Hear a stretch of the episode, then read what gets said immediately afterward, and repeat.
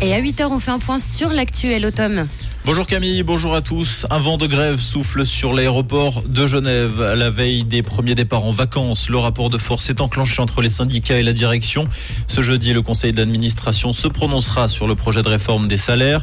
La décision est attendue avec impatience. Les syndicats ont d'ores et déjà prévenu. Si le conseil d'administration prend la mauvaise décision, on passe à l'action. Le mouvement de grève pourrait d'ailleurs être lancé immédiatement le jeudi. De son côté, la direction s'attend à des perturbations et conseille aux passagers d'arriver au moins deux heures et demie avant leur vol ces prochains jours. Le campement sauvage de la Riponne a été démantelé sous le passage de la Grenette. Une dizaine de toxicomanes s'étaient installés depuis plusieurs semaines sur des cartons. La ville a fait évacuer les lieux ce week-end. Ce campement sauvage se trouvait à l'endroit précis où un local d'injection doit ouvrir à l'automne prochain. La mise à l'enquête publique pour l'aménagement du local commence ce mardi 27 juin. Grosse frayeur hier dans la zone industrielle à Châtel-Saint-Denis. Vers 10 heures, une entreprise d'une centaine d'employés a dû être évacuée suite à une alerte Le secteur a également été bouclé en cause un liquide chimique qui s'est échappé d'une cuve à l'intérieur des locaux de la société. 55 personnes ont été examinées sur place. 18 d'entre elles ont été emmenées à l'hôpital pour y subir des contrôles plus approfondis. Aucune pollution de l'environnement n'a été constatée.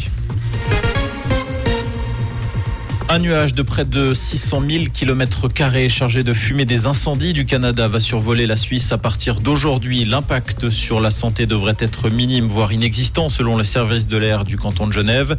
Jeudi soir, le ciel devrait être un peu opaque avec un soleil rouge au coucher. Le phénomène devrait se dissiper vendredi.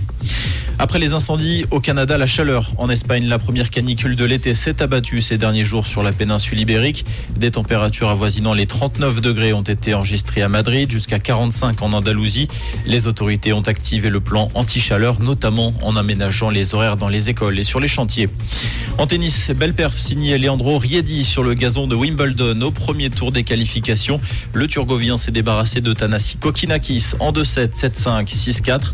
À 21 ans, Riedi n'est encore jamais parvenu à entrer dans le tableau principal d'un tournoi du Grand Chelem.